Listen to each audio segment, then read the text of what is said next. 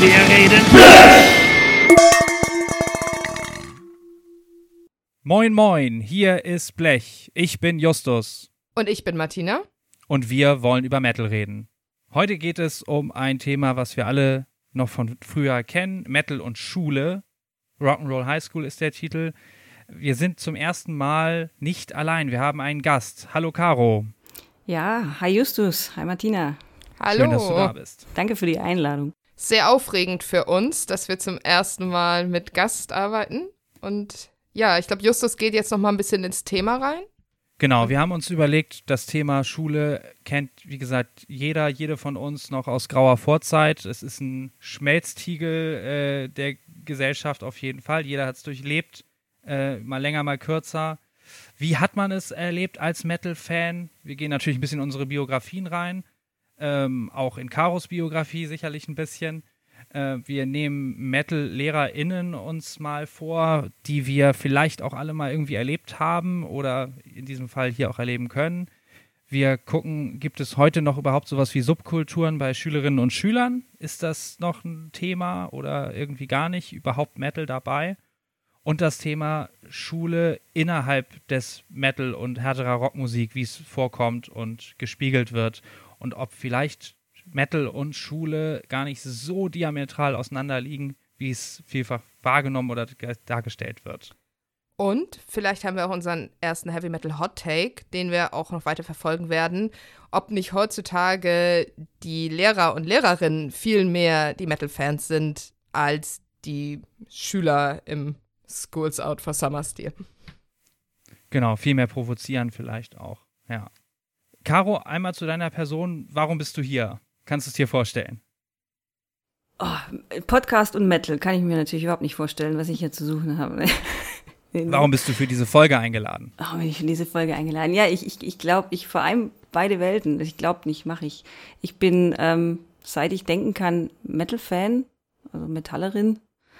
Und äh, noch nicht ganz so lange, wie ich denken kann, seit inzwischen elf Jahren jetzt Lehrerin an einer beruflichen Schule mit gymnasialer Oberstufe unterrichte ich Deutsch, Geschichte und Politik. Und ja, versucht es irgendwie mit meinen Lehrerinnen, ich mit meinem Metallerinnen, ich irgendwie so zu kombinieren, dass es nicht zu seltsam wird für alle Beteiligten. Dichter dran an der Materie kann man gar nicht sein, genau. Du bist prädestiniert als Gast heute. Was ja auch noch interessant ist, Caro, ist, dass du ja als Lehrerin nicht nur vor dich, dir und deinen Schüler und Schülerinnen herummettelst, sondern dass du eben auch äh, Podcast machst und Bücher schreibst und mit dem Thema ja wirklich auch in die Öffentlichkeit trittst. Hm, das kam vor, wann hat das angefangen? Also schreiben tue ich schon, schon länger. Das ist so eine Art, äh, ja, wie so eine Art Tagebuch. Und irgendwann hat äh, mein Mann dann, meine Freundin gemeint, komm, veröffentlich doch mal, versuch doch mal. Ja, und in meinen Texten verarbeite ich so ein bisschen so das Thema Metal und Schule was ich da für Erfahrungen mitgemacht habe. Also äh, die Grundprämisse ist die, dass jedes Mal, wenn ich zum Beispiel auf einem Festival rumhüpfe und da Leute kennenlerne und irgendwann fragen die mich ja, was machst denn du für einen Job? Und ich sage, ich bin Lehrerin, dann kommt immer wie, kommt immer die Antwort so, wie du bist Lehrerin, siehst gar nicht so aus. Und dann kam bei mir so die Frage, ja, wie haben denn Lehrerinnen zu sein? Yeah. Wie stellt man sich Lehrerinnen so vor und äh, warum ist das Quatsch? und da, ja, daraus entstanden dann meine, meine zwei Bücher und ähm, dem Podcast. Ähm, aber damit im Podcast geht es nicht um Metal, muss ich enttäuschen. Da geht es hauptsächlich um Schule. Aber das ist eben spannend, dass du wirklich mit der Lehrerinnenperspektive da jetzt auch einfach rantrittst. Bevor wir zum Thema Lehrerinnen und Lehrer kommen, machen wir, glaube ich, einmal einen Bogen zurück in die Vergangenheit von uns allen, in diesen, zu dem Punkt, wie haben wir selber Schule erlebt. Weil, glaube ich, eine Sache ist, dass, glaube ich, die meisten Menschen unserer Generation und wahrscheinlich auch noch denen davor, die irgendwann Metal-Fans geworden sind, da ging das halt in der Schule los. So als Teenager macht man ja meistens seine prägenden subkulturellen Erfahrungen. Hm. Wir haben da ja schon eine ganze Menge in unseren Entweckungserlebnissen in der ersten Folge da die Hosen runtergelassen. Ähm, klar, also glaube ich, geht den, den meisten Metal-Fans so, dass es in der Schulzeit losgeht und man sich da eben halt auch auf dem Schulhof, wenn so aus der persönlichen Biografie auf jeden Fall erinnert, wenn man da andere Leute sieht, die offensichtlich irgendwie Metal-affin sind, allein von der Kleidung her, dass man da gleich sich solidarisiert und anschließt. Das muss jetzt gar nicht mal unbedingt Schulhof sein, aber ja, das ist mhm. natürlich einfach der Ort, wo man am meisten Zeit verbringt. Also in den Klassenräumen vielleicht noch ein bisschen mehr, aber äh, genau. Eine Schulhof-Metal-Clique, das kenne ich tatsächlich noch aus meiner Schulzeit so. Da gab es immer schon die, in damals, da war ich so in der 9., 10. Klasse und bei mir, ich kenne das, was dann so die Ober, in der Oberstufe, da standen dann die Leute mit den langen schwarzen Mänteln und den Bandshirts. Das war für mich so ein ganz klassischer Anblick auch einfach auf dem Schulhof. Erst fand ich es gruselig und dachte, was sind das für seltsame Leute. Irgendwann war ich ganz stolz, selbst so jemand zu sein. Hattet ihr beide das auch, dass das wirklich schon so auch die anderen, die Älteren gab, wo sowas stattfand? Mhm, ja, ja, ich erinnere mich auch an so äh, düster gekleidete Gestalten mit langen Mänteln und ähm, das Witzige ist, den, den einen habe ich neulich gerade auf einer Feier auch wieder getroffen. Ähm, der, mit dem hatte ich selber nie viel zu tun, aber er sieht noch genauso aus, wie ich ihn von damals erinnere. Und das ist selbst bei mir halt auch schon 20 Jahre her. Ja. Nee, hatte ich nicht. Äh, also wir hatten schon auch so ein paar Leute an der Schule, die, die kenne ich auch so entfernt. Die Schulzeit ist bei mir jetzt auch schon eine Weile her. Ähm, aber ich bin, bin nicht über Schulhofklicke zu Metal gekommen, sondern durch meine Familie, also durch meine Brüder vielmehr. Ich hatte mit sechs Jahren mein erstes Ozzy Osbourne-Shirt. Ähm, oh. und hatte dann aber klar so zwischenzeitlich so vorpubertäre Ausreißer mit, mit äh, hier Boygroups und bla, so mit elf, zwölf, elf, zwölf, was man halt so, für was man sich halt heute so schämt. Beziehungsweise, ja, es gehört wohl dazu. Und habe dann aber Fall. relativ fix mit 13, 14 wieder zum Metal, so über den Punkrock, so zum Metal zurückgefunden. Meine Brüder waren sehr dankbar, dass dem so war. und war dann in meiner Stufe zumindest eigentlich bis zum Abi durch die einzige, die Metallerin war. Hatte meine Freunde hatte ich außerhalb der Schule. Mhm, okay. Und ähm, war da aber, ich hatte schon relativ früh äh, auch so, ich, ich glaube, das war in der sechsten oder siebten Klasse, da wo es anfing, dass mich dann die Schüler Black Death genannt haben, weil ich halt immer schwarz angezogen war und die, die konnten damit nicht umgehen. Ich fand es total cool. Ich dachte, die ärgern mich damit. Hat, nee, hat, haben mich nicht damit geärgert, fand ich cool. Und ähm, in der Schule leider nie. Hätte ich cool gefunden. Aber da hätte ich vielleicht noch mehr Blödsinn gemacht in der Schule. Das wäre vielleicht auch nicht so gut gewesen. Wie, wie groß war jetzt so deine Stufe? Oh, wir waren, glaube ich, so, so, zwischen 80 und 90 Leute im Jahr. Doch so viel, okay. Mhm. Ja. Da fällt das dann natürlich auf. Hattest du Spaß an dieser provokanten Außenseiterinnenrolle, also was den, den Look angeht, also dieses Black Death zu sein, so? Ja, klar, das habe ich heute noch. habe ich nie abgelegt, ja. Es ist die Lust an der Provokation auf jeden ja, Fall. Ja, das auch. Und man baut sich dann schon auch als, als Mädel ähm, vielleicht auch so, so einen Panzer um sich mm. So das Optische ist ja, das Thema hat, hattet ihr ja, glaube ich, auch schon mal im Podcast. So, das ist genau. ja schon so eine Art ich würde es jetzt nicht Uniform nennen, obwohl es ja schon sehr, sehr gleich ist, also Wiedererkennungswert. Mhm.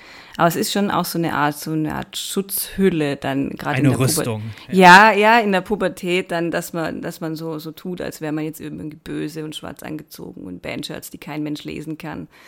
Und ähm, ja, war, war für mich schon immer wichtig, ist es aber, glaube ich, auch heute noch. Und auch mit den, ja, mit den Tattoos, die dann irgendwann so dazukommen, das ist so irgendwann so ein großes Ganzes. Hm. Das mit denen in der Schule so plötzlich mit Bandshirts so einen Panzer nach außen zu haben, das kenne ich aber auch. Ich erinnere mich noch, wie ich dann irgendwann, ich glaube, Anfang habe ich nur im Sportunterricht dann irgendwie Bandshirts getragen. Es waren so, wie gesagt, weil es ja auch die Zelt Shirts waren, die ich damals so ich hatte. Ich habe gerade eins an. Ein Zelt von früher. Oh. Extra für uns.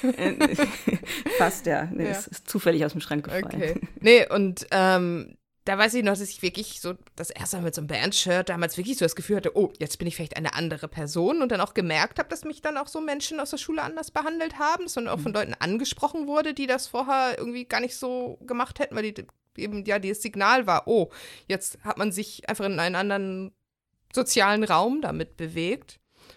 Und ich hatte auch, weiß ich nicht, auch so in der späten Mittelstufe, unteren Oberstufe, ich hatte halt auch wahnsinnig Spaß daran, dann Lehrerinnen und Lehrer zu provozieren und dann irgendwie möglichst viel, weiß ich nicht, Satan-Kram in der Klausur vom Religionsunterricht einzubringen oder irgendwie oh ja. möglichst über die, mhm. in Geschichte über die möglichst gruseligen, krassen Mittelaltersachen Bescheid zu wissen und so und daraus irgendwie eine Identität sich halt dann zu stricken. Mhm. Ja, ich weiß auch, dass ich einfach so das Gefühl nach außen getragen habe, dass mir 80, 90 Prozent des Jahrgangs völlig am Arsch vorbeigehen. Und gerade mich von dieser Masse irgendwie abzugrenzen. Die mhm. waren gar nicht alle so fürchterlich. Ne? Ich hatte eine echt okaye Schulzeit dann Richtung Mitteloberstufe. Und ich hatte auch vor ein paar Jahren nochmal irgendwie Abi-Treffen und auch da dachte ich so, okay, hätte ich mir alles schlimmer vorgestellt und die Erinnerungen sind ohnehin ja verblasst. Aber trotzdem, mich von einer Masse irgendwie abzuheben, also irgendwie sich als, als Minderheit zu, zu generieren, irgendwie äh, ist heute nicht mehr ganz so en vogue aus Gründen, aber mhm. äh, das, das, darin habe ich mir gefallen auf jeden Fall. Und trotzdem aber nicht ganz alleine zu sein. Also ja ne, ein paar Kumpels hatte ich ja dann schon, dass wir schon eine gewisse Metal-Clique waren, wobei auch nur einer davon wirklich viel auch Bandshirts getragen hat und wir haben uns dann ja zusammen die äh, zusammen die Haare lang wachsen lassen, genau, nein, die sind nicht verflochten oder so, aber wir haben uns zusammen beschlossen, die Haare lang wachsen yeah. zu lassen. Mhm. Ja, und vorher war ich immer halt irgendwie auch der Kleinste und Jüngste im Jahrgang. Also der Jüngste war ich sowieso bis zum Schluss. Aber damit eben halt nicht mehr, das ist jetzt meine Identität, sondern es ist vielleicht der Metal-Typ so. Mm, mm ja, das war auf jeden Fall das Praktische. Ich muss auch sagen, zum Beispiel, wir haben dann so bei Abi-Partys, Abi-Gag und sowas, was es gab, wo dann sich Leute verkleiden sollten oder Glitzersachen anhaben sollten. Da habe ich dann so ein großes Ding draus gemacht, dass ich dann einmal eine weiße Hose anhatte und so. Und dann war das halt auch so, uh, jetzt bin ich verkleidet und trage kein Schwarz. Und ja, das war halt sehr, sehr wichtig damals dann. Ja, oder gegenteilig, wenn man dann mal irgendwie was anderes anhatte, dann gleich so dieses große. Das hat man ja dann irgendwann deswegen schon nicht mehr gemacht, weil man wusste, wenn ich jetzt heute eine blaue Jeans anziehe, dann drückt mir wieder jeder einen blöden Spruch rein. So, oh, guck mal, Caro hat eine blaue Jeans an, ne? wird's bunt heute. Ja. Dann, das, dann doch lieber dann, in der Rolle bleiben, ne? Ja, richtig. Mhm. Ja, das ist, das war dann irgendwann einfacher, einfach nicht mehr, nicht mehr aufzufallen und ähm, und in dieser Auffälligkeit dann unterzugehen, so mhm. ungefähr, ja. ja. Das ist schön ausgedrückt, ja. ja. Ich finde es echt interessant, dass du damals dann, du bist ja auch so ungefähr unser Alter. Welcher Jahrgang bist du? 82. Ja, okay, dann bist du ein bisschen älter noch, aber nicht viel. Also, ähm, und Super gehalten. alle Metal Millennials sind wir hier. Und ich finde es total interessant, wenn man so dass es gar nicht so endlos, endlos her ist, dass wir alle in der Schule waren. Das ist ja sehr wenig 50 Jahre her oder so aber dass sich wahrscheinlich doch ziemlich viel geändert hat seitdem. Ne? Also wie erlebst du jetzt so auch deine Schülerinnen und Schüler als Metal-Lehrerin? Gibt es da noch welche, die irgendwie so kulturell metalmäßig aussehen? Oder ist es eher so, dass es nur auf der Lehrerseite ist? es ist ähm, wenig, wenig. Also ich könnte es jetzt nicht mal in einer Prozentzahl ausdrücken. Also ich bin an einer relativ großen Schule, berufliche Schule, da tummeln sich ja auch ähm, also Gymnasiastinnen und, und Auszubildende und also ganze auf, also quasi wirklich der komplett Querschnitt durch die Gesellschaft ist super. Auf der einen Seite, auf der anderen Seite macht es mich doch ein bisschen traurig. Jetzt weiß ich nicht, ob das am kaufmännischen Profil liegt. Ähm, ich habe mal so, wenn ich so manchmal zu der Nachbarschule der technischen, also gewerblichen Schule rüberlinse, sind komischerweise ein paar mehr Mettler, aber da ist der Männeranteil auch höher. Ja. Es kann natürlich auch daran liegen, aber bei, also in meinem näheren Umfeld, in den Klassen, in denen ich unterrichte, äh, ist mir in den vergangenen Jahren kaum ein Mettler, also so, ähm, aufgefallen. Und dein Blick müsste ja schon geschärft sein, ne? Also ja, ja, ja natürlich. Man hat man ja hat immer so ein, so ein bisschen Sensor. ein Radar auf jeden Fall, ne? Ja. Na, logisch, klar, das erkennt man. Ähm, man kann auch die unterscheiden, die sich ihr Bandshirt nur bei H&M gekauft haben. Also diese Welle, die habe ich heute bis heute noch nicht verkraftet. Die ist immer noch nicht ganz abgeebbt. Name three songs. Jetzt, jetzt kommt, ich habe das mal gemacht. Ich habe das mal einer Schülerin gesagt, sie möge mir doch bitte sagen, was sie an Metallica so toll findet. Und sie kannte die Band nicht. Oh. Und ich habe hab ihr dann äh, gesagt, sie möge doch bitte zu Hause mal äh, sich das anhören. Und sie hat das T-Shirt nie wieder angehabt. Oh nein. Dabei wäre das eine Chance gewesen. Vielleicht hätte sie das gut gefunden, wenn sie es nicht angehört hätte. Nee, hat sie ja gemacht, aber sie hat, das war nicht ihre Welt. Und sie hat dann mir zuliebe das T-Shirt auch nie wieder angezogen. Nee, aber das ist so, ja, ja, was jetzt witzigerweise passiert, ist, dass die SchülerInnen manchmal T-Shirts oder Pullis von ihren Eltern anhaben. Hatte ich, ah, okay. ich letzte Woche, da sag ich so, hey, wieso hast du hier Fear of the Dark Pulli an? Ja, was? was habe ich an? Das ist von Papa. das tragen die dann nur so, weil es schick aussieht und Vintage ist. So, ne? Ja, richtig, ja. Vintage ist gerade, 90er ist gerade in, ja, Vintage ja, ist gerade ja. in du trittst ja dann ne, mit Tattoos und schwarz gefärbten Haaren, du trittst ja dann schon als irgendwie als Szeneangehörige trotzdem auf, auch wenn die Schüler und Schülerinnen damit nicht direkt was anfangen können. Haben sie denn trotzdem, also wie, wie finden sie das, dass du eben jetzt nicht, weiß ich nicht, wie die Standardlehrerin auftrittst oder aussieht? Also reagieren die da irgendwie drauf? Jein, also man muss dazu sagen, ähm, ich bin bei mir an der Schule nicht die Einzige, mhm. wobei, wo man die Einzige, die jetzt tatsächlich, ich trage, sagen wir, zu 80, 90 Prozent schwarz, das schon, das fällt denen dann schon irgendwann auch auf. Ich bin so, was das angeht, optisch eher so ein Hybrid. Also ich trage zum Beispiel oft Bluse über Bandshirt oder ja. Jackett, äh, Jackett über Bandshirt. Kein, ja. Keine Flicken auf den Ärmeln, das möchte ich nur festhalten. nur fürs Protokoll, soweit bin ich gut. noch nicht. Auch kein Tweet und kein Cord. ähm, auch nicht in Schwarz.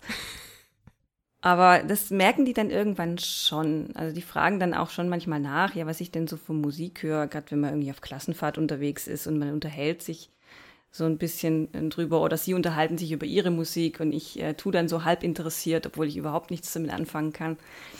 Ähm, und dann fragen sie dann schon nach, aber können dann halt auch nichts damit anfangen. Für die ist das halt alte Leute Musik dann in dem Fall. Ja, tatsächlich. Und das ist ein bisschen traurig, aber irgendwie auch ganz okay. Also, aber das ja. ist ja ein ganz, ganz spannender Punkt, ne? Alte Leute Musik, ich glaube, da, da kommen wir schon relativ bald auch an die Essenz ran. Ne? Wir haben ja auch so die, äh, die Idee immer wieder gehabt, so die Szene überaltert ein bisschen. Äh, es kommt nicht so viel Nachwuchs hinterher und mhm. ähm, auf der anderen Seite bleiben wir Metaller und Metallerinnen ja auch relativ lange dabei und relativ treu und deswegen wächst äh, so die Alterskohorte immer, äh, immer weiter nach oben, ne? Es ist ja auch so weird, weil unsere Generation ja, weiß ich nicht, ich habe das Gefühl, wir waren alle die Leute, die irgendwie so in den späten 90ern ja auch dazugekommen sind, waren ganz lange immer die jungen MetallerInnen, die irgendwie, weiß ich nicht, den vorgeworfen würde, zu viel Blind Guardian zu hören oder so.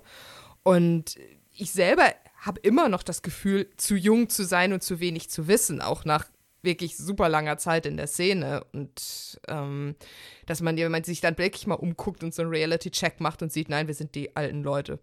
Mhm. Und ja, die anderen ich, sind nur noch älter. Ich finde aber, dadurch wächst die Szene auch so ein bisschen, bisschen zusammen. Also gerade so 90er, Anfang 2000er war es ja immer so, so noch, wenn man so in der Metal-Disco war, dann waren da die, die Black Metaller, die haben sich dann irgendwie so, so halbwegs vermischt mit den Pagan Metallern. Und dann, das war dann so eine Gruppe für sich, da war ich so drin.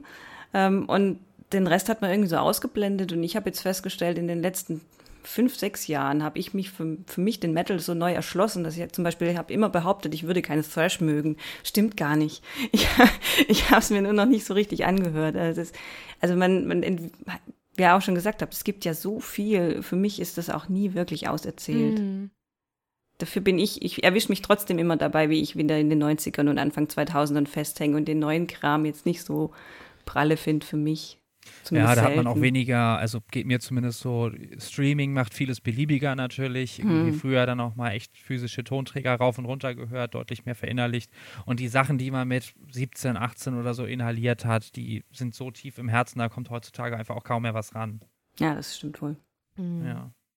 Hast du irgendwie so das Gefühl, also beziehungsweise reden wir mal über, über Lehrer, Lehrerinnen und Vorbildrolle. Würdest du sagen, das ist überhaupt notwendig, dass, dass Lehrer, Lehrerinnen Vorbilder sind?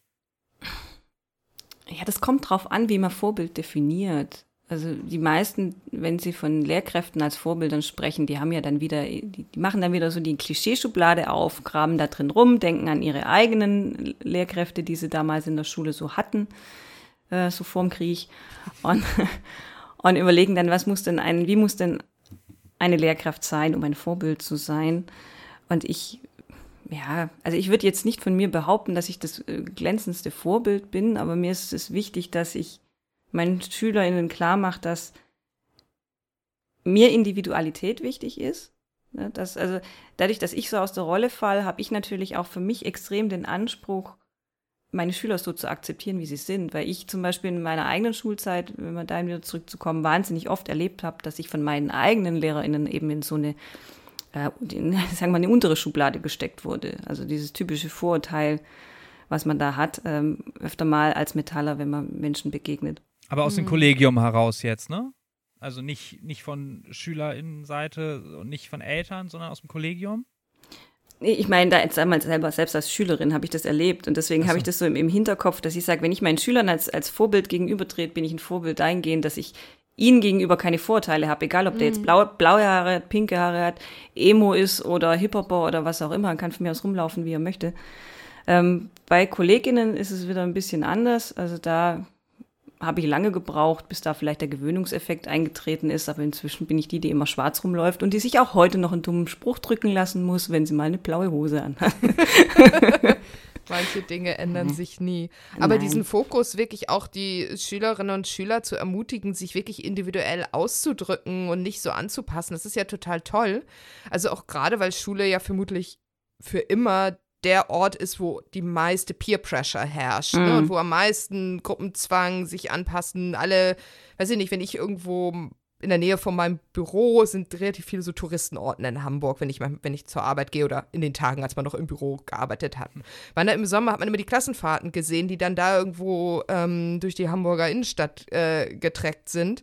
Und da waren dann diese ganzen 14- bis 16-jährigen Schüler, die alle und Schülerinnen und es waren, sie hatten zwei Looks. Die Jungs hatten einen Look, sahen die alle gleich und die Mädels mhm. hatten einen Look und sahen alle gleich ja. aus. Die haben alle den gleichen Friseur und gehen alle im gleichen Laden ein. Ja, genau. Mhm. Und vermutlich war das zu meiner Zeit auch genauso. Ich habe es damals nur aus der Metal-Perspektive weniger wahrgenommen, mhm. weil ich damals natürlich sehr, mir sehr wichtig war, mich nicht für die Mode der anderen zu interessieren. Mhm. Aber es ist trotzdem so, man sieht ja auch diese Angst, die da mitschwingt bei den Teenagern, dass, wenn man da irgendwie aus der Rolle fällt, irgendwie immer vielleicht komisch angeguckt wird oder dann also nicht mehr dazu Reihe gehört. Tanzt, ne? Ja, genau. Also wenn du einfach optisch schon nicht mehr, nicht die, die gleiche T-Shirt und die gleiche Jeans wie alle anderen anhast. Also wenn du dir nicht mit der gleichen Geste diese ganz bisschen längeren Haare aus dem Gesicht streichst, wie das Fußballspieler auch immer so machen zucken dann immer im Kopf so im Kopf ja, so nee, immer so, was hat der? Was, was hat der? Was also so mit der Hand nicht? einmal die Haare aus, dem, aus, aus, der Stirn zu streichen. So. Das ist, finde ich, so eine typische Teenager-Jungs-Geste, ja. die sie, ja, also ich sehe immer ganz viel in der Mittagspause, weil bei uns ums, ums Büro, da ist eine Schule und äh, sind immer, immer alle beim Subway drin und weil es da Schülerrabatt gibt und äh, deswegen gehe ich nie mehr zu Subway, außer in den Schulferien. Ja, aber und da finde ich es dann halt wieder total cool. Also hätte ich es als Schülerin cool gefunden, wenn ich irgendwie eine Lehrerin oder einen Lehrer gehabt hätte, der eben auch so wäre. Mm. Also dieses, okay, ich habe Lehrer, die sind so und so, die sind alle irgendwie recht ähnlich oder ja, ich, ich verwende jetzt mal das böse Wort normal. ähm, und habe dann aber irgendwie so ein, zwei, drei Lehrkräfte vielleicht an der Schule, die sind eben nicht normal. Mm. Und, und an denen orientiert man sich dann auch. Man sagt, hey, wenn die das in dem Alter können, dann, dann kann ich das ja auch. Die haben ja sicher auch irgendwann mal damit angefangen. Mm. Und ja. Martina, du hattest Erfahrung damit. Du hattest tatsächlich doch äh, einen, einen Referendar. Tatsächlich hatte ich den selber nicht im Unterricht. Meine Schwester hatte den, aber es gab bei uns ähm, eine Situation an der Schule mit einem damals Referendar, ich glaube Geschichte hat unterrichtet, der zu dem Classic. Zeitpunkt auch die, irgendwie, die Metaller mit Geschichte. ja, äh, der hat dann halt auch in einer Death Metal und einer Hardcore Band gespielt und ist wirklich wohl in seinen ersten Tagen irgendwie mit Death Metal T-Shirts und mit irgendwelchen Cannibal Corpse T-Shirts in die Schule gekommen und da hat dann halt natürlich auch einen ordentlichen Anschiss dann vom Direktor bekommen und trug danach nur noch so Holzfällerhemden. Und der wurde allerdings damals eher von den Schülerinnen und Schülern eher so belächelt oder irgendwie auch, das haben die gar nicht verstanden, dass der irgendwie eigentlich eine Band hatte und so. Der hat doch immer noch eine Band, ich nenne die jetzt nicht, aber falls Herr Wolter diesen Podcast hört, schöne Grüße. Ich habe den später nochmal auf dem Headbangers Open Air und an verschiedenen Orten hier in Hamburg getroffen, deswegen. Ähm, also das war ja eher dann so ein, ja, weiß ich nicht, so ein mittelprächtiges Beispiel, weil das halt wahrscheinlich das damals, ich meine, der muss ja auch irgendwie in seinen 20ern noch gewesen sein, der hat es ein bisschen übertrieben. Aber so zum Thema Übertreibung gibt es ja auch einen ganz anderen bekannten Fall aus der Szene, ne? Mit dem, da bin ich jetzt nicht so inhaltlich drin, aber ihr, glaube ich, beide mehr, mit dem Sänger von, von Debauchery damals. Genau, der Thomas Gorath, der, mhm. ich habe es jetzt auch nochmal nachgelesen, ist ja auch schon irgendwie über zehn Jahre her, aber der hat tatsächlich dann seinen Job geschmissen, weil er vor die Wahl gestellt wurde, ne? Richtig, genau, ja. Ich habe das auch nur deswegen mitbekommen, weil, also ich hause ja in Baden-Württemberg, wie man eventuell hören kann. Ich entschuldige mich schon mal für meinen Dialekt. Ich kann es nicht ganz weg abschalten, es geht leider nicht. Ja, und ähm, wir haben im gleichen Jahr wohl, also ich kenne ihn nicht persönlich, aber wir haben im gleichen Jahr Referendariat wohl gemacht und das hat eben medial auch in der Zeitung Wellen geschlagen dann, weil das ja eine mhm. langwierige Geschichte war und auch mit mit dem Kultusministerium. Ich glaube, Annette Schawan war damals noch Kultusministerin in Baden-Württemberg. Und, er ähm, wurde vor die Wahl gestellt, entweder drei Jahre lang irgendwie seiner Band und seinen pornografischen und gewaltverherrlichenden Texten abzuschwören, so, mhm. das glaubwürdig zu distanzieren und so. Oder er wird halt nicht verbeamtet und dann hat er die Entscheidung getroffen, ne? Ja, richtig. Ist der denn ja. jetzt eigentlich noch als Lehrer tätig oder macht er nur noch die Band? Nee, nee, gar nicht mehr. Also es Okay. hat dann, er, hat, er hat ja das Referendariat, dann ist er quasi in Anführungszeichen freiwillig dann wohl ähm, gegangen Mhm.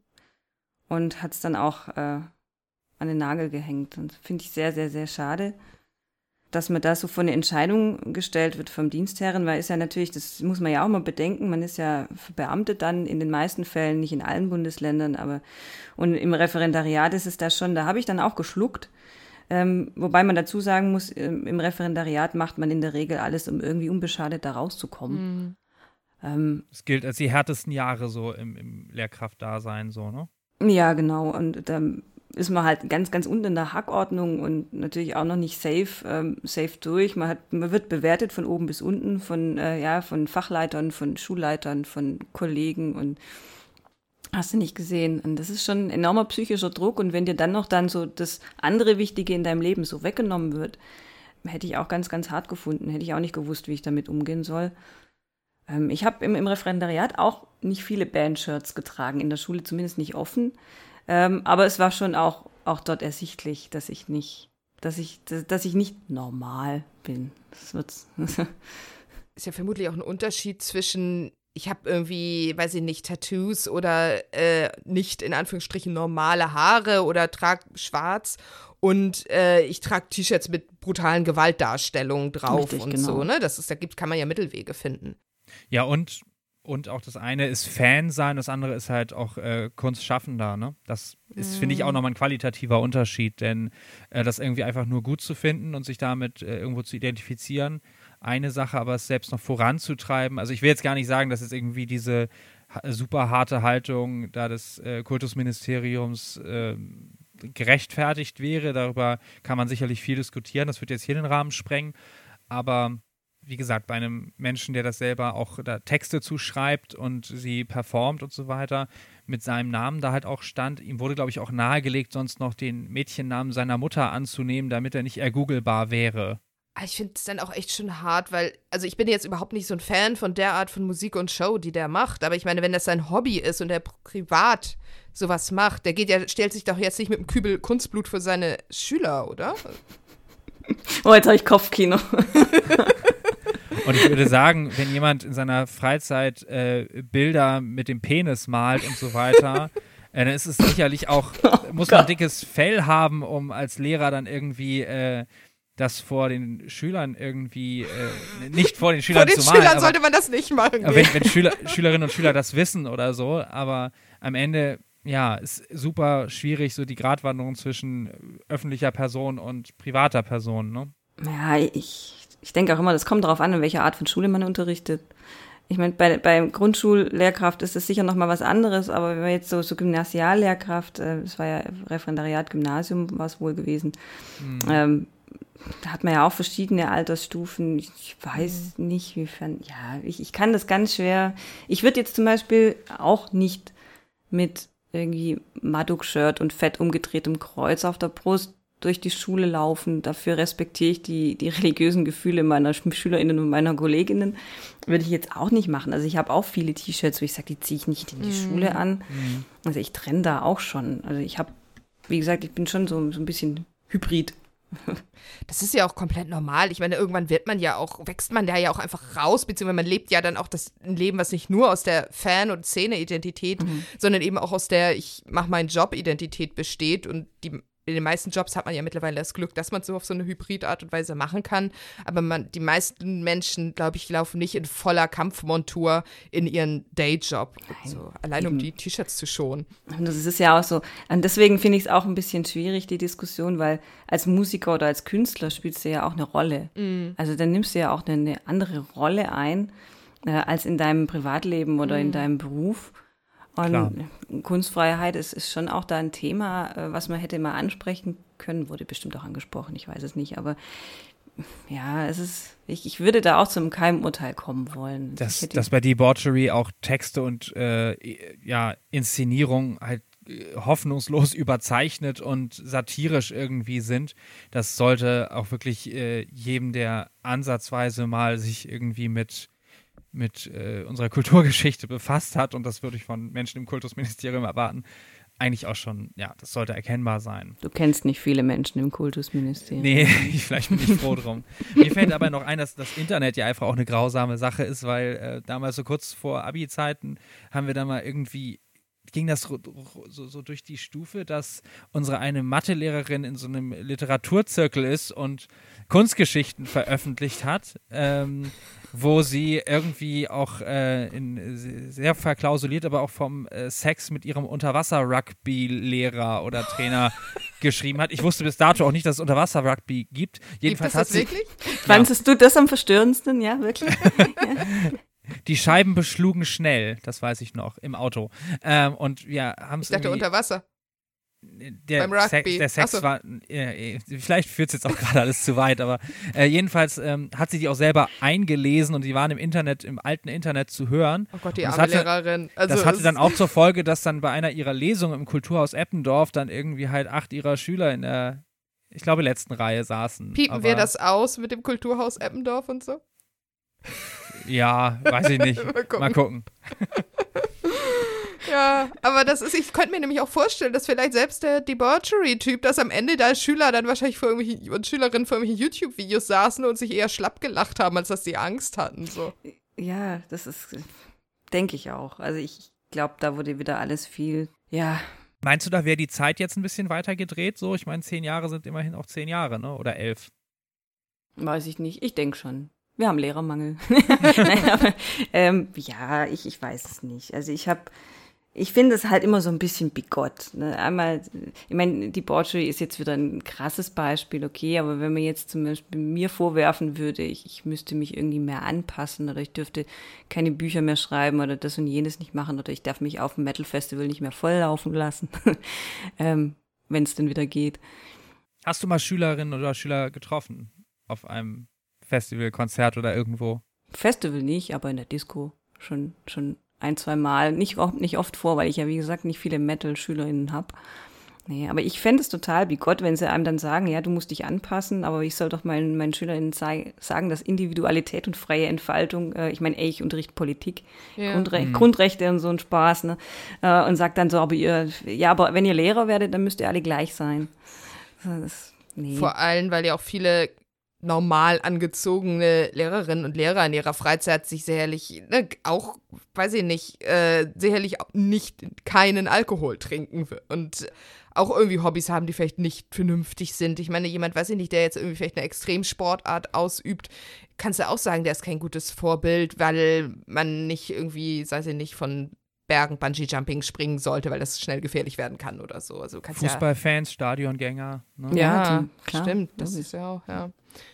Hast du auch schnell, schnell einen schlechten Ruf weg. Mm, ja. Stimmt, ja. Gerade wenn du dann irgendwie mit der Polizei in Konflikt kommst oder so, weil du in irgendeiner Gruppe drin warst, die irgendwo zur falschen Zeit am falschen Ort war und dann ist da jemand irgendwie Beamter. Wobei, das, wenn du jetzt nur sagst, okay, ich bin Fußballfan und gehe regelmäßig zu Verein XY, dann heißt das erstmal noch nichts. Du könntest mhm. ja auch irgendwo Sitzplatz Pupser sein, so. Das äh, muss ja nicht gleich sein. Ich bin hier Ultra und klopp mich jedes Wochenende mit den Bullen, so. das, das, könnte aber tatsächlich zum Problem werden. Ne? Ja, das meine ich ja. So. Ja, auf jeden Fall, ja. Was haben wir denn noch? Wir haben jetzt hier ja noch den Punkt Schülerinnen und Schüler und deren Subkulturen. Da hatten wir jetzt auch schon drüber geredet, dass du wenig, also eigentlich kaum Metal-hörende Schülerinnen und Schüler hast. Ist denn sonst Subkultur irgendeine andere Art ein Thema?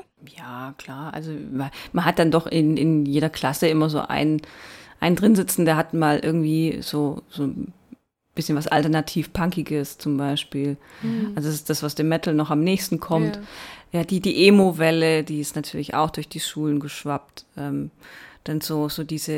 Ist ja. Emo wieder da, muss ich mal ganz kurz fragen. Bei uns hier in den Parks hängen wieder Emos rum ich kann, ich kann das noch nicht so richtig zuordnen. Also ich habe da viel, also so, so diese, die Manga-Fan-Welle kommt, ist, ist gerade auch immer noch so. Und das ist überschneidet so. Ich kann das, ich bin zu alt, ich kann das nicht mehr richtig. Ich habe auch ehrlich gesagt nicht den Bock, mich mit sowas zu beschäftigen. Aber eigentlich ist doch auch spannend, was es jetzt an Subkulturen gibt oder vielleicht an, an, an Jugend-, äh, irgendwie. Können ja auch ganz andere Strömungen sein müssen jetzt, äh, können ja auch mainstreamiger sein. Ja, so richtig Subkulturen ähm, ist ja für mich so dieses nichts, was aus dem Rahmen fällt, sondern das, was, was wir vorhin hatten, dass die alle gleich aussehen und alle die gleiche Frisur haben und auch alle die gleiche Musik hören, ist für mich irgendwie keine richtige Subkultur. Mhm. Weil äh, wenn alle gleich sind, dann hat man ja keine Unterkultur in dem Sinn. Äh, und da, da fällt also viele Hip-Hopper und eben extrem viel diese undefinierbare Autotune-Musik, mhm. die dann so aus den Handys döpt, ähm, uh, aber ja. dass, es, dass ich das so richtig sage, so, hey, da ist, fällt was aus einem Rahmen, fällt mir jetzt nicht oft auf. Mhm. Wir werden irgendwann mal nochmal eine Folge, ich möchte gerne nochmal eine Podcast-Folge über das Thema, so wirklich die ganz jungen Gen Z-Menschen und wo, wie da Metal, wenn überhaupt noch, oder härtere Musik äh, rezipiert wird, machen. Weil ich habe auch mich mal so ein bisschen auch tatsächlich auch für die Arbeit so recherchemäßig auch mit dieser ganz jungen Zielgruppe beschäftigt. Und da ging es auch viel darum, dass sie teilweise sich ja auch aus, wenn sie gerade nicht Autotune Dip Dip Musik hören, dass sie dann auch manchmal nur so drei Wochen lang irgendeinem TikTok-Trend zum Beispiel folgen und dann irgendwie sich auch mit aller möglicher Musik aus der gesamten Musikgeschichte beschäftigen. Drei Wellerman Klamotten dazu. ist doch sicherlich so das Ja, das ist Beispiel, auch ein Beispiel, ne? genau. Dann vielleicht sich auch ein paar Klamotten dafür kaufen. Das Ganze dann nicht Subkultur heißt, sondern Aesthetic, was ein Wort ist, was ich immer nicht gut aussprechen kann. Also, dass sie einer Ästhetik statt einer Kultur äh, angehören, mhm. aber das dann auch wirklich nur so sehr, sehr schnelllebig ist. Und mhm. So wie serielle Monogamie. ja. Ja, ja, das, wie sowieso gerade dieser 90er-Schub, der gerade so mm, kommt. Genau sowas, ne? ja, ist, ja, ja, genau. Ich hatte auch mal meine Metal-Phase, nach drei Wochen war sie vorbei. genau. Ja, oder aber dass sich dann eben auch die Lieblingselemente aus verschiedenen Subkulturen so rausgepickt werden. Ich glaube, es gibt auch TikTok-Emos, die dann nochmal anders sind als damals 2000er-Emos. Und, aber das ist ja ein ganz, ganz weites Feld. Justus, du hattest ja noch von auch noch zwei andere äh, Lehrer genau, ich aus zwei, Freundeskreis zwei befragt. Lehrerfreunde genau. befragt, wobei der eine auch tatsächlich äh, ein Metal Buddy von uns ist. Äh, der sagte allerdings, dass er in einem Stadtteil ist, das komplettes Hip-Hop-Territorium ist und da gibt es nichts anderes. Der ist ja auch sehr als Undercover-Metaller an der Schule unterwegs, ne? Ja, der wird da auch nicht in Bandshirts rumlaufen, mm, genau. auf keinen Fall. Ne? Ja. Und außerdem ist er da relativ brav im Power Metal, aber ähm, auch da werden Schwerter und sonst wie gewetzt, ne? Naja, jedenfalls äh, meinte er, Hip-Hop ist als Hip äh, oder Hip-Hop sei als Subkultur zumindest schon noch präsent. Er wäre also vorsichtig mit der These, dass es gar nicht mehr da sei. Mhm. Aber dass es halt schon trotzdem ein bisschen mehr, mehr, mehr Nivellierung, mehr glatt gebügelt sei als, als zu unserer Zeit damals. Und der zweite, der jetzt irgendwie auch sehr viele Schuhe-Stationen schon hinter sich hat, kann sich nicht an einen einzigen Nachwuchs-Metal-Fan erinnern. Und mhm. mal einen punkigen Zehnklässler, äh, der aber auch wiederum keine Metaller kennt. Mhm. So.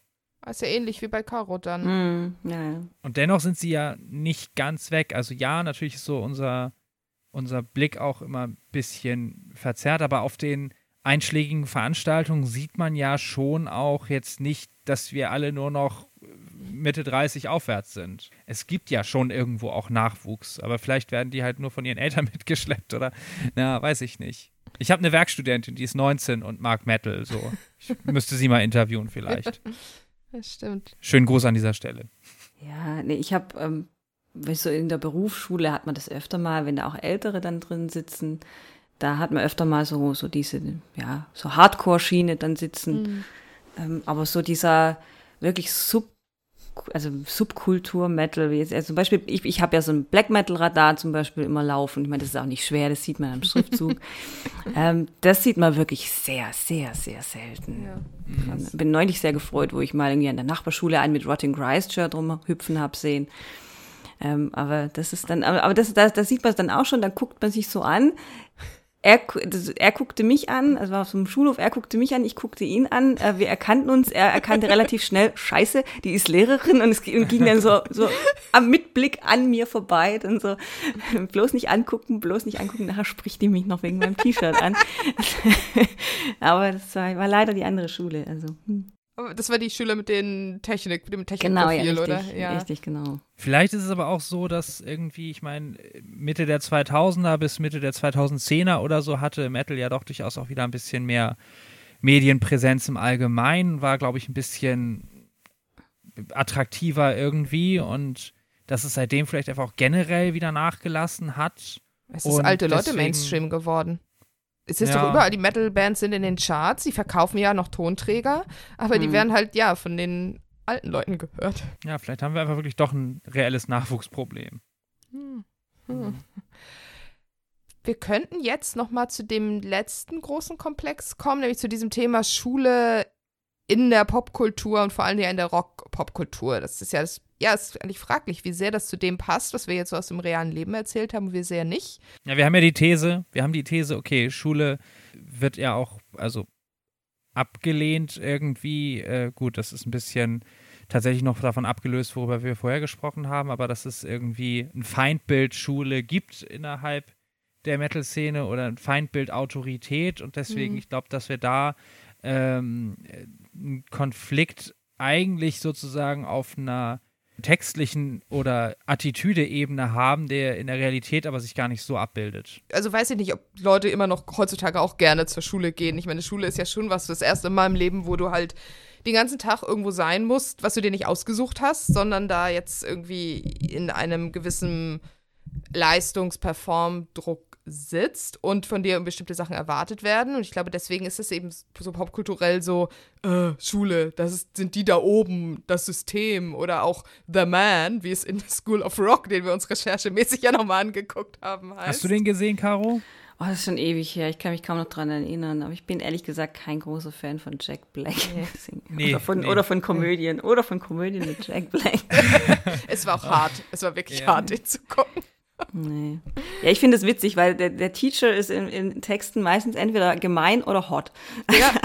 Also, Oder dazwischen gibt's halt nichts. Entweder er ist ein Arsch oder geil. Ja, ja, ja, stimmt. Er ist halt, also, ne, dieses hier, was haben wir? Teacher's Pet, Hot for Teacher, ne? Mhm, Entweder in diese ja. Richtung. Ich glaube, das ist dann so ein Verwandter von der sexy Nonne oder sexy Krankenschwester. Krankenschwester. Ja, ja, ja. richtig, ja, genau. Sekretärin. Ja. ja. Ja, Sekretärin ist, so glaube ich, in einer anderen Rolle, aber ja, trotzdem so porno ja, Die anderen sind eher Autoritäten vielleicht, ja. Ja, genau. Mhm. Ja, oder du hast halt äh, Schools Out oder Another Brick in the Wall, We Don't Need No Education und so, ne? Also hier. Fun Fact: Es gibt ein Debauchery-Cover von Schools Out.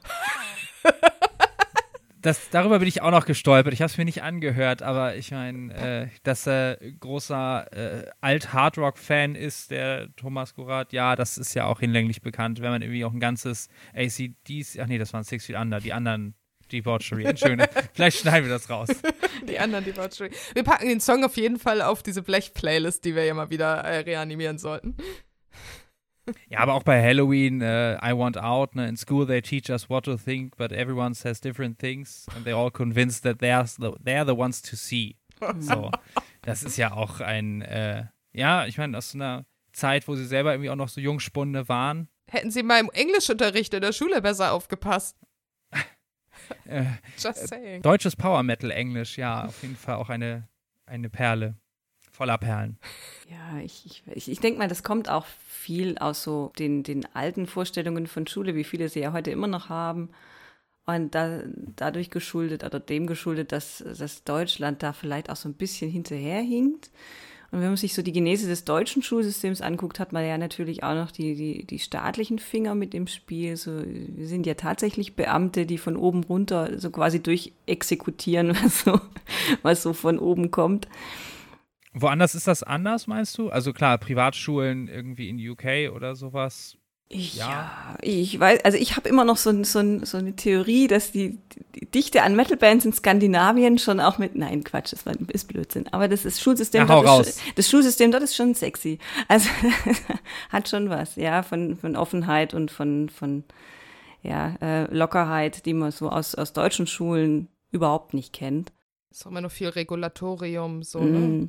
Ja, total. Also es ist alles, alles überbürokratisiert. Das kommt dann auch noch dazu. Aber ich meine, selbst in anderssprachigen äh, Ländern, also Amerika hat man es ja auch, dass so die Schule einfach die ist. Da gibt es eben, äh, da sind die Jugendlichen gemein zueinander, weil Teenager sind fies und dann haben wir die Peer Groups, die einen finden die einen scheiße, die anderen finden die anderen scheiße. Ähm, dann ist man die meiste Zeit der Schulzeit in der Pubertät und findet sich selbst scheiße. Und dann findet man den, den Lehrer vorne, der irgendwas von einem will, worauf man keinen Bock hat, auch noch scheiße, egal ob der jetzt eigentlich total nett ist oder nicht. Ja. Ähm, er will halt einfach meistens, dass man irgendwas macht, worauf man gerade überhaupt keine Lust hat, zu einer Uhrzeit, zu der man eigentlich in dem Alter noch schläft. Und Ja. dann kommt also alles zusammen in diesem, ja, in diesem Schulgebäude, ähm, mit der hässlichen Ausstattung und aus den 70ern. Aus den 70ern. Und das ist einfach keine gute Mischung für, für Menschen dieses Alters. Ja, es ist so das, das willkommenste Ventil, auch Aggressionen irgendwie zu formulieren gegen etwas zumindest. Ne? Ja, man also verbringt halt auch verdammt viel Zeit dort, das muss man sich auch mal überlegen. Ja. Das ist ja klar. Ja, und eben fremdbestimmte Zeit auch. Ne? Das darf man ja nicht, nicht vernachlässigen, ja. Wie würde denn dann so dein, deine Traumschule oder deine Traumschulunterricht aussehen? Oh, ja, also ich, ja, ich oute mich jetzt mal, das ist kein Geheimnis, steht auch in meinen Büchern. Ich oute mich als, als Nicht-Fan des, des dreigliedrigen Schulsystems. Deswegen fühle ich mich auch an meiner Schule eigentlich ganz wohl, weil da vieles unter einem Dach ist. Zwar immer noch getrennt, aber zumindest unterrichte ich eben nicht bloß eben zum Beispiel Gymnasiastinnen, sondern eben auch andere Bildungsgänge, ähm, ähm, wo ich, ich sehr viel äh, Heterogenität erlebe, die ich sehr genieße ähm, teilweise auch innerhalb der Klassen, äh, wenn sie dann nach der Realschule, also mittleren Reife kommen, und da sind die Klassen wahnsinnig unterschiedlich. Das fehlt mir so ein bisschen in der Denke, dass man das immer noch so in so Schubladen stecken muss. Ähm, also einheitlicher auf jeden Fall, ähm, offener würde ich es mir wünschen. Und auch, ja, vielleicht so ein bisschen toleranter Ja. gegenüber. Andersdenken. Ja, Abweichler klingt jetzt schon wieder so fies. Gegenüber äh, Andersdenken, nee, das klingt auch scheiße. Aus der Reihe tanzenden. nee. Wir haben kein posi positiv konnotiertes Wort für Leute, die nicht ins System passen. Fällt euch das auf? Querdenker. Hier ist das raus. Krass, wie so ein Begriff in so kurzer Zeit so. Äh, Jetzt gehst du mal fünf Minuten vor die Tür, kann. denkst darüber nach und kommst wieder rein. So. Aber eben für Menschen, die, ja, Nonkonformisten. das klingt auch irgendwie so schwierig, aber ja. Nonkonformist finde ich klingt erstmal positiv. Ja. Da sind wir dann aber tatsächlich wieder bei Halloween und they teach us what to think und sowas, ne? Mhm. Ja. Ja. Ja. Ja, aber es ist schade, ne? Ich meine, wir hoffen ja einfach mal, dass Schule, ich meine, Schule wandelt sich ja schon, ne? Ich meine, ich glaube auch schon, dass, weiß ich nicht, was du sicherlich unterrichtest oder auch was unsere Lehrerfreunde und Freundinnen unterrichten, glaube ich, was ganz anderes ist als, Ja. weiß ich nicht, die, also ich hab, bin auf so einem Landgymnasium gewesen, wo so verbrauchte Alt-68er durch den Unterricht schlurften, auch keine Lust mehr auf Alt-68er-Tum hatten, sondern einfach nur noch auf ihre Rente, also ihre Pension gewartet haben. ja, die hatte ich auch. Und die hatten Ärmelschoner auf jeden Ja, Fall. die hatten auf jeden Fall alle Mhm. Ärmel schon. Und Kord. Und Kord. Ich habe so viel Kord gesehen, das hat für den Rest meines Lebens gereicht. Ähm, aber die haben die Schüler halt so wegverwaltet, Frontalunterricht, Hauptsache niemand stört und es ist bald vorbei. Hm. Ja, wegverwalten finde ich in dem Fall ein sehr, sehr gutes Wort, was zu unserem System Schule passt. Ich meine, irgendwann, ich, ich, hab- ich denke mir das auch immer so, ey, ich bin jetzt fast 40 und wenn ich jetzt in, in 10, 15, 20 Jahren da immer noch vor, weil unsere Klassen sind Gott sei Dank ein bisschen kleiner, wenn ich überlege, ich müsste da irgendwie eine Horde, 30-köpfige Horde wild gewordener Siebklässler unterrichten. Boah, da kann man, und das mit den, mit den Gegebenheiten, die wir haben, ich, ich glaube, mehr als wegverwalten bleibt da nicht mehr übrig. Oh Mann, ja. Mir ist da nochmal eine Frage eingefallen, die wir gar nicht vorbereitet hatten. Aber hast du mal wenigstens drüber nachgedacht, sicherlich äh, irgendwie Metal-Themen, Lyrics oder sowas vielleicht auch mit in den Unterricht reinzubringen? Oder wäre dir das auch zu schräg? Nö, mache ich tatsächlich. Ach, Also, cool. Ja, also ich, der Klassiker ist ja, wenn du Goethes Faust unterrichtest, oder, naja, Metal im weitesten Sinne sind die Stones mit Sympathy for the Devil. Wahlweise die Coverversion von Motorhead. Aber nee, muss dann schon ein Original sein. Aber ähm, wo die Schüler natürlich musikalisch überhaupt gar nichts mit anfangen können, aber da dann schon wieder deswegen interessiert reingehen, weil es für die meisten eben einfach was total anderes und Neues ist. Ähm, Mir wäre da so, so Neoromantik à la Empyrium eingefallen Ja, oder so. zum Beispiel. Ich, ich hatte mal, äh, es war im Ref noch, da hatte ich meinen, meinen Siebtklässler, nee, Achtklässler waren das in Auftrag gegeben, sie sollten doch zu den Gedichten irgendwie Musik auswählen, wo sie meinen, die passt. Und einer, der, der wusste ich, ich höre ich hör auch Metal und das war auch so ein Nachwuchs, der hatte gerade die Haare so in so einem witzigen, lockigen achte Klasse Wachstumsstadium, es war total niedlich. Und, und der hatte dann so ein Intro von Eisregen mitgebracht. Das kann man von Eisregen halten, was man wollte, aber das hat so geil gepasst zu diesem Gedicht. Und ich dachte, da kann man was mitmachen. Und, und Nun, nun ist Gottfried Benn sicherlich niemand, den man viel in der Schule durchnimmt, aber da wäre die Parallele zu. Ja? Doch, ja. Natürlich. Ja, natürlich. Hm. Okay.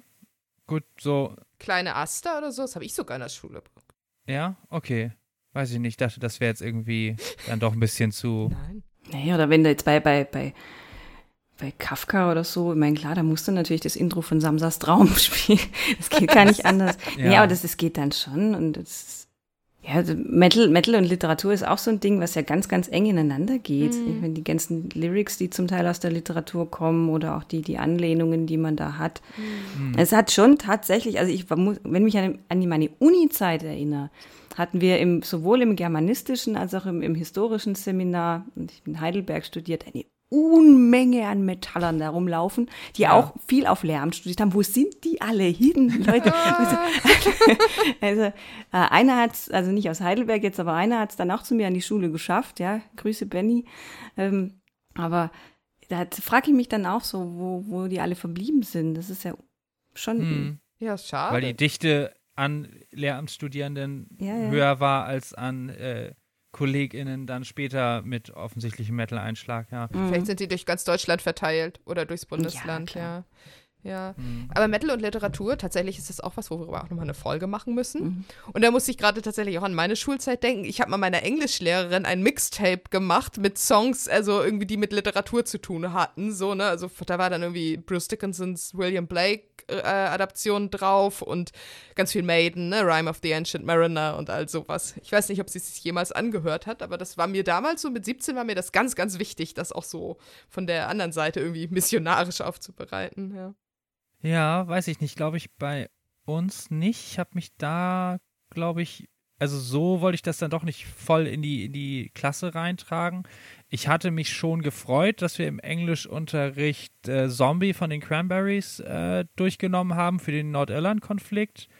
Das ging halt von der Lehrerin aus. Mhm. Deswegen kann ich den Text auch noch ziemlich äh, gut. Tatsächlich ist das hängen geblieben.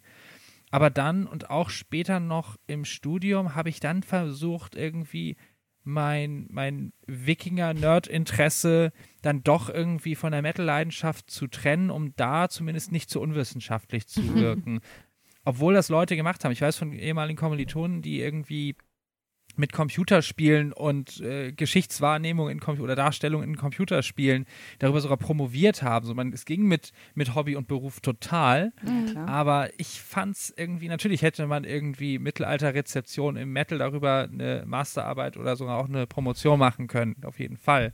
Aber das war mir, glaube ich, dann auch ein bisschen zu sehr Hobby kaputt machen. Ja, muss man ja auch differenzieren. So. Ich, ich, muss da jetzt auch nochmal einhaken. Also ich renne jetzt nicht die ganze Zeit durch die Schule und überlege, bei welchem Thema könnte ich jetzt irgendwie Metal im Klassenzimmer laufen lassen. oder versucht, so da, oder versucht da irgendwie meine Schüler zu missionieren, nicht dass hier irgendwie das, nee, aber manchmal passt Jetzt kommt halt, doch das Kultusministerium. ja, das ist, das ist verbotene Metal-Indoktrination am Das Gute ist, dass man aus Podcast nicht so Copy-Paste machen kann, um irgendwas aus dem Zusammenhang zu reißen. ja, ne? Das müssen die schon bis hierhin hören. Ja, das ist super. Nee. Retention Rate geht runter. Also ich habe ja, aber ich, ich finde es halt einfach auch schön, wenn man da mal so ein bisschen so ein bisschen anders an die Sache rangeht, als immer nur ähm, ja, dass man den, und da kann man den, den SchülerInnen auch gerade bei Literatur eben nahebringen, so, ey Leute, das ist nicht tot. Das mm. ist vielleicht ein paar hundert Jährchen alt und ein bisschen sprachlich angestaubt, aber es ist bestimmt nicht tot. Nee.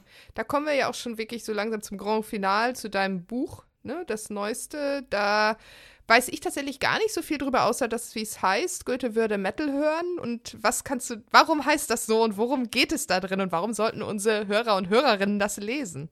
Warum würde Goethe Metal hören? Nee, also ich, ich habe, das ist ja, das ist jetzt mein Heavy Metal Hot Take. Heavy Metal Hot Take! Ähm, Goethe würde Metal hören.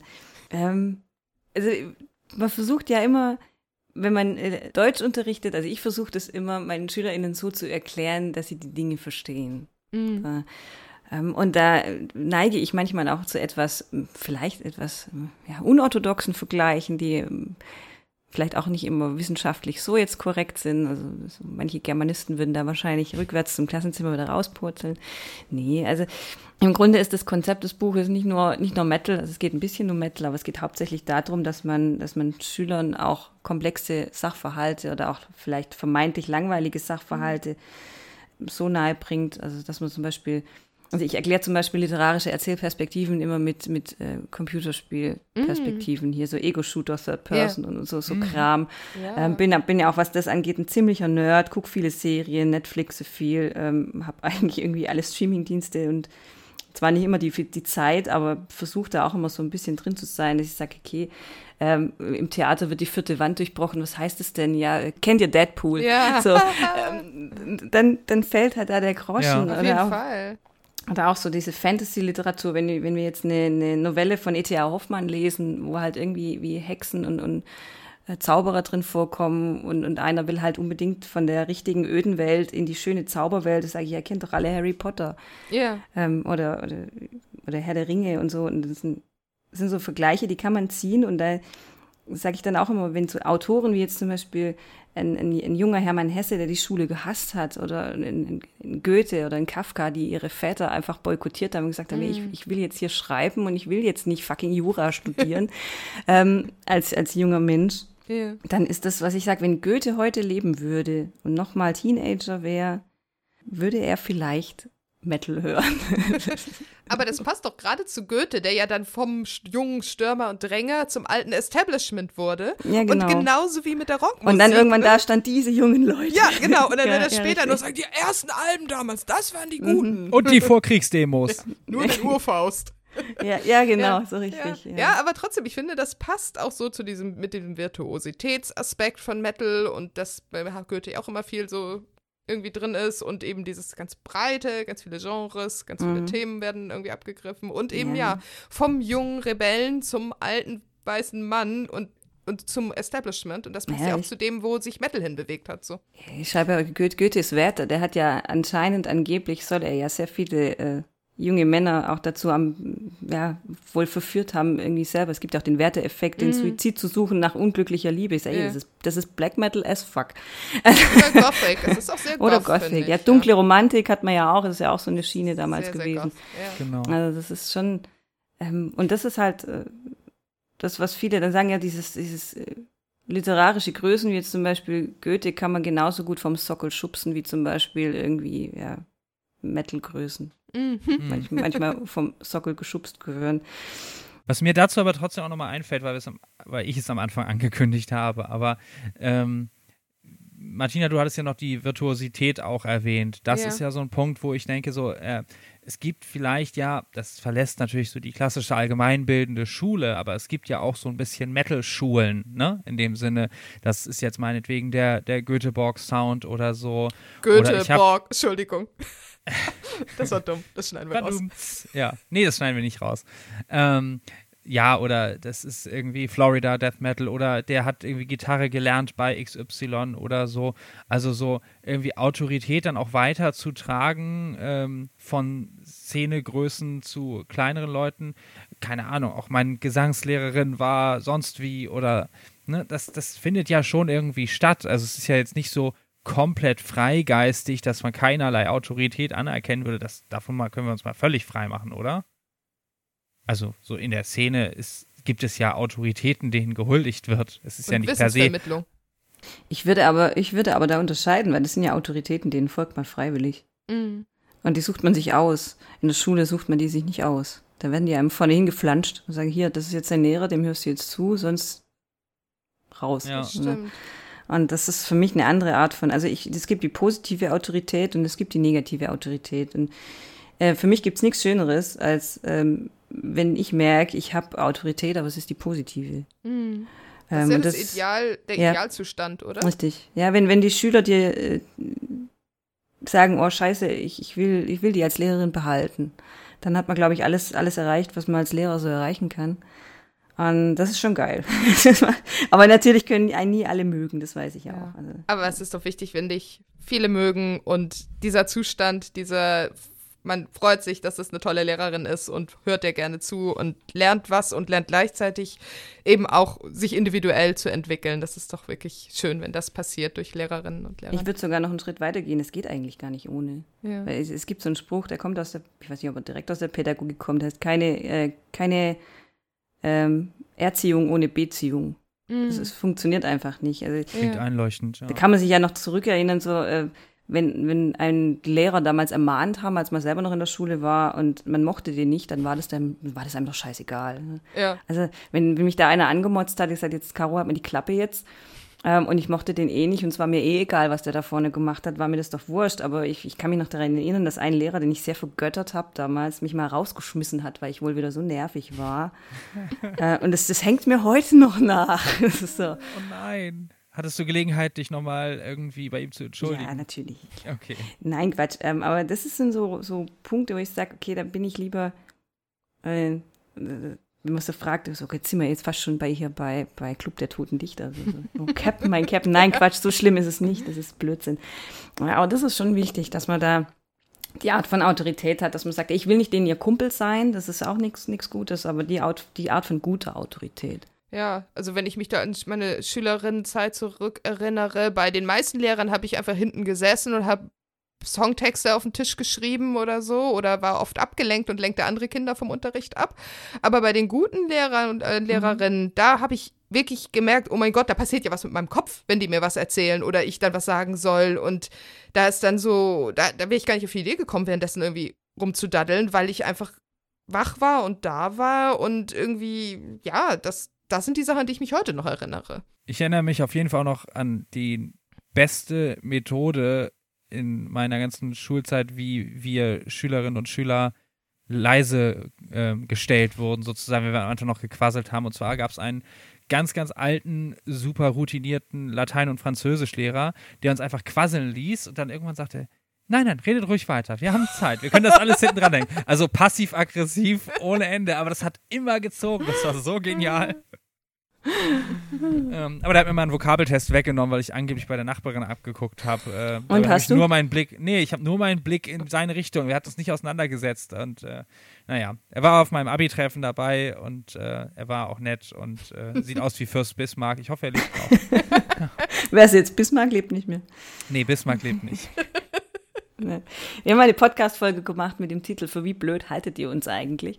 Weil es ja schon phänomenal gut ist, für wie doof ein manche Schülerinnen einfach halten. Aber das ist eine andere Geschichte. Das ist dann eher Bestandteil der Lehrerzimmer-Leaks wahrscheinlich. Richtig, genau. Ja, aber es ist, finde ich, jetzt doch auch sehr schön, dass wir von eben die, ne, wir kommen halt beide ja doch naturbedingt noch aus der, haben nur die Schülerinnenperspektive und Schülerperspektive erlebt. Und eben, ja, da sind Lehrer ja dann teilweise gar nicht wie, man hat sie gar nicht als Menschen ja manchmal gesehen, so, ne? Und ja, richtig. das dann. Als Funktion nur, ja. Mh, genau, und das dann wahrscheinlich ist als Lehrerinnen und Lehrer eben auch einfach, ja, sicherlich nervig ist und so. Und es einfach auch vielleicht auch schön ist, dass es heutzutage mit Internet und so einfach viel mehr ja auch mal Organe für Lehrkräfte gibt, sich irgendwie auch mal die Perspektive nach außen zu tragen, ohne nur im Raum von Schul äh, Schulunterricht oder Elternabend und so, sondern dass Lehrer dadurch einfach Lehrerinnen eine bessere, bessere Lobby haben, so blöd das klingt. Ja. Ja. Die, die Menschwerdung der Lehrkraft. genau. Nach tausend Jahren die neue noch Erkenntnis. Nicht, noch nicht Auch ganz Lehrer abgeschlossen. Und sind Menschen. Sehr schön. Ja, supi. Und Metaller. und Metaller. Ich glaube, wir haben es damit, ne? Ja. Dann ähm, wie immer gilt, äh, liebe Hörende, ähm, wir hoffen sehr, es hat euch äh, Freude gemacht. Hinterlasst uns äh, sehr gerne Kommentare oder Mails an blech.metal1info. Und Martina sagt auch noch ein bisschen was. Denkt daran, auch Lehrerinnen und Lehrer sind nur Menschen. Hört ein bisschen Goethe, wollte ich gerade sagen. Hört ein bisschen Goethe, aber nur die ersten Alben und den Urfaust. Genau. Und ansonsten freuen wir uns, wenn ihr auch im nächsten Monat uns wieder anhört, uns bei Apple Podcast gerne Kommentare oder Bewertungen hinterlässt oder uns bei Spotify abonniert oder uns auf dem anderen Kanal eurer Wahl hört. Erzählt es euren Freundinnen und Freunden und bis zum nächsten Mal. Genau. Euer Blech-Podcast. Lest Karos Buch, genau.